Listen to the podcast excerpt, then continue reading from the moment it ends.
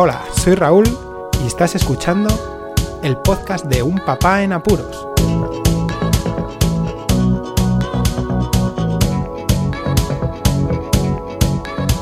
Hola, voz escuchas, bienvenidos a un nuevo episodio, pequeña píldora del podcast de Un Papá en Apuros. Me ha entrado el gusanillo de grabar porque acabo de volver, de devolver, de hacer un cambio de unas zapatillas de mi hija pequeña en una tienda deportiva.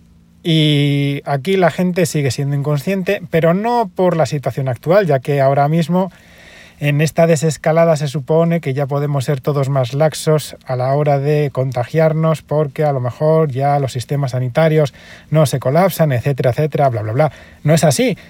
Si de pronto todos nos contagiamos a la vez porque hay un foco que no está controlado y ese foco lo que hace es contagiarnos a todos, pues ese lugar se colapsará y volveremos hacia atrás en las fases de eh, desescalada y a confinarse otra vez. Bueno, la historia es que hace pues unos 15 minutos he puesto en Twitter una simple encuesta en mi cuenta personal preguntando que si sabrían decirme cuántas personas en un entorno de 10 individuos, incluyendo a los trabajadores, a los dependientes de la tienda, mantenían las medidas de seguridad básicas, no solamente las que supuestamente por sentido común y recomendaciones del Ministerio de Sanidad aquí de España y de la OMS tendríamos que hacer, sino también las que ponen en las propias tiendas, ya que dependiendo de las tiendas, pues te exigen ciertas medidas como entrar con mascarilla sí o sí, porque el lugar pues a lo mejor no permite mantener la distancia de seguridad, tienes también que hacer caso a las pegatinas que hay en el suelo, que te mantienen a las distancias necesarias, incluso te solicitan guantes en el caso de que a lo mejor vayas a hacer alguna, eh, algún trámite especial. Y bueno, eso es cuestión de, cada una de las tiendas, de las políticas que tenga la tienda a la hora de efectuar las medidas de seguridad que vean necesarias. Bueno, os voy a dar eh, evidentemente la, la noticia de que yo era el único en mi entorno el cual guardaba las medidas de seguridad básicas.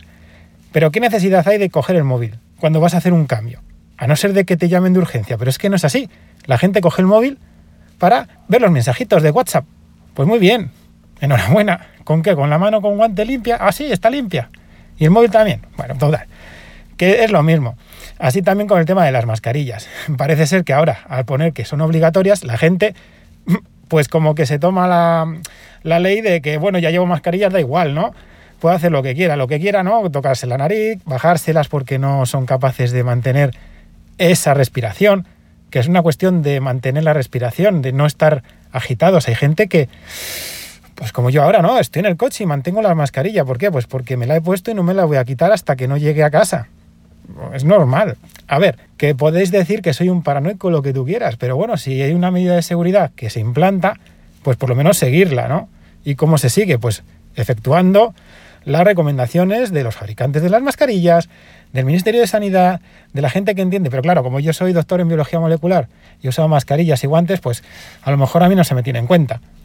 Pero tened en cuenta que si se dice de hacer algo, pues se hace. No se juega con ellas, porque lo de las mascarillas, la cantidad de gente. He visto una imagen de alguien que creo que ha publicado ya un pequeño manual de cómo usar las mascarillas y con una infografía básica, con no sé si eran nueve o, doce fotos, ¿no? De la misma persona, tipo fotomatón, explicando cómo no se podía tener la mascarilla puesta porque eso incumplía las medidas de higiene, pues bueno, pues mira, ya con eso bastaba. Y no solo eso, el problema eran los dependientes, que también yo lo entiendo, pero si necesitan usar las mascarillas, pues ajo y agua. Y yo creo que la culpa también la deberán de tener las empresas, ya que no mantienen em, un número de guantes y de mascarillas necesario para estos dependientes. No es lo mismo un dependiente que lleve barba que no lleve barba, con una fisionomía en la cara distinta, que use una mascarilla FFP2 que una mascarilla quirúrgica o una higiénica. Hay muchas variables. Y los guantes lo mismo. He visto dependientes con los guantes rotos, reventados, y los pobres no pueden parar de trabajar. Y no he visto guantes de ese estilo para ellos al lado de su puesto de trabajo. Eso hay muchas otras cosas, pero bueno, ¿qué vamos a decir, no? Solo quería decir que, eh, que es triste que siga siendo yo el único que mantenga las medidas de seguridad básicas, al igual que si vas a un supermercado ahora mismo te va a dar igual, porque la gente con el tema de las mascarillas ya se han quitado los guantes, ya están todos contentos, no sé qué harán con, los, con, las, con las medidas en cuanto a higiene personal de las manos, pero yo desconfío completamente. Desconfío completamente y bueno, en fin, ¿qué voy a decir? A la gente que pueda ser vulnerable, susceptible de contraer la COVID-19, pues que siga manteniendo las medidas de seguridad que pueda y ponerse en alerta roja porque pues la gente no, no es consciente y seguiremos lo que yo decía, ¿no?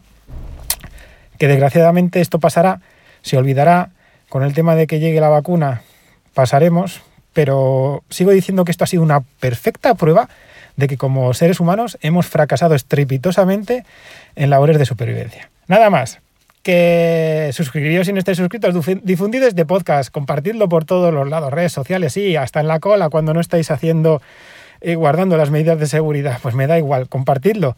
Si a lo mejor lo estáis escuchando en ese momento y os sirve, haced que otra gente em, piense un poquito en el tema y, y lo difunda. Suscribíos si no estáis suscritos, que esto es una pildorita, que el lunes llega el de todos los días, el de todas las semanas, y el bueno que sí que os dije que estaba preparando unos chulos sobre, sobre un sistema electrónico informático curiosillo que no mucha gente lo tiene y que debería de tenerlo en casa. Muchísimas gracias por escucharme, un saludo y hasta luego.